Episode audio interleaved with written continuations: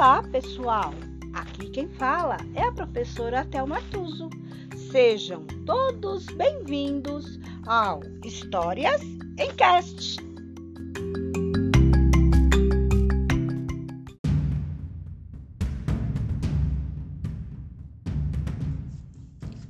História de hoje: Os Doze Trabalhos de Hércules, uma adaptação de Leonardo Chianca, capítulo 15. O cão Cérbero, guardião dos infernos. O último trabalho que Hércules deveria realizar era terrível, talvez o mais difícil de todos.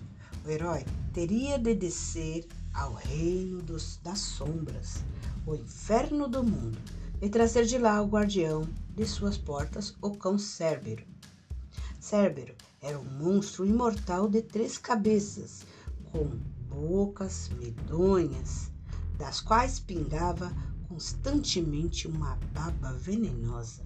O seu corpo tinha uma cauda com uma cabeça de dragão na ponta. Sobre suas cabeças e costas retorciam-se serpentes. Descer ao inferno dos mortos, estando vivo, já era uma tarefa inacreditável. Mas voltar de lá trazendo Cérbero prisioneiro e além dos limites da imaginação. Quando Zeus soube da tarefa de Hércules, decidiu enviar Palas a Atenas e Hermes como guias. Este último era acompanhante das almas. Por isso, conhecia bem os caminhos dos infernos. O herói e os dois deuses entraram por uma caverna nas encostas do Monte Tágito, mergulhando profundamente na terra. Percorreram caminhos subterrâneos que jamais haviam sido pisados. Quando atravessaram o portão dos infernos, puderam ouvir os choros e gemidos que ecoavam por todos os lados. Hércules lembrou-se de Hades, poderoso soberano do mundo dos mortos, e rogou a ele que o protegesse em sua missão de levar o cão Cérbero para Micenas como prisioneiro. Subitamente, Cérberus apareceu farejando o cheiro de carne humana viva. O monstro começou a rosnar ferozmente. Hércules ajustou a pele capturada do leão de Nemeia, o seu primeiro trabalho realizado, e preparou-se para a luta. Cérbero saltou sobre Hércules, mas suas presas afiadas não conseguiam perfurar a espessa pele do leão. O herói conseguiu agarrá-lo no peito, bem no ponto de onde brotavam as três cabeças. O cão debatia-se inutilmente. Ainda assim, conseguiu morder a perna de Hércules com os dentes de dragão da ponta de sua cauda. Apesar da dor, o herói não afrouxou seu golpe.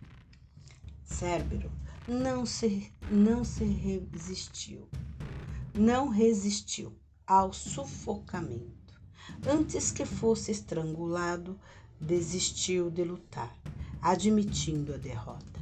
Hércules pôde então passar uma forte corrente em volta do pescoço do cão, que uivava humildemente com as três cabeças baixas. Com a ajuda de Hermes, o herói encontrou o melhor caminho de volta. Ao se deparar com a claridade da superfície, Cérbero enlouqueceu.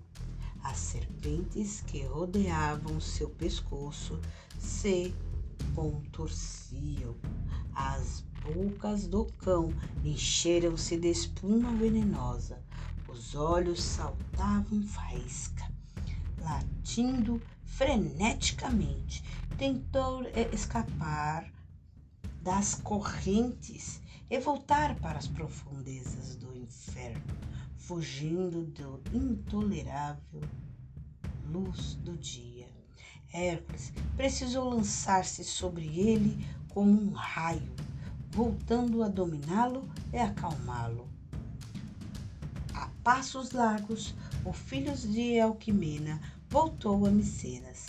Seu derradeiro trabalho estava chegando ao fim.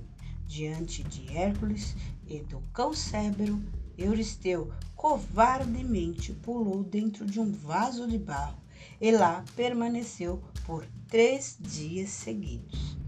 Hércules riu de desprezo ao ver o medroso rei esconder-se como uma lebre assustada. Segurou Cébero e levou-o de volta à abertura da caverna para o qual adentrou em sua descida aos infernos. Generoso, quebrou as correntes e soltou a fera, que, como um raio, desapareceu na escuridão subterrânea. Com todos os trabalhos cumpridos, Hércules pegou a estrada de volta a Tebas.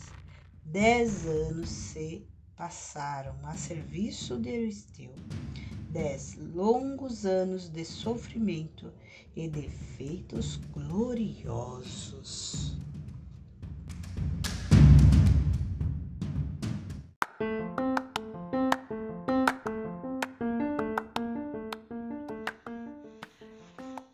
E por hoje é só. Entrou por uma porta e saiu pela outra. Quem quiser, que conte outra.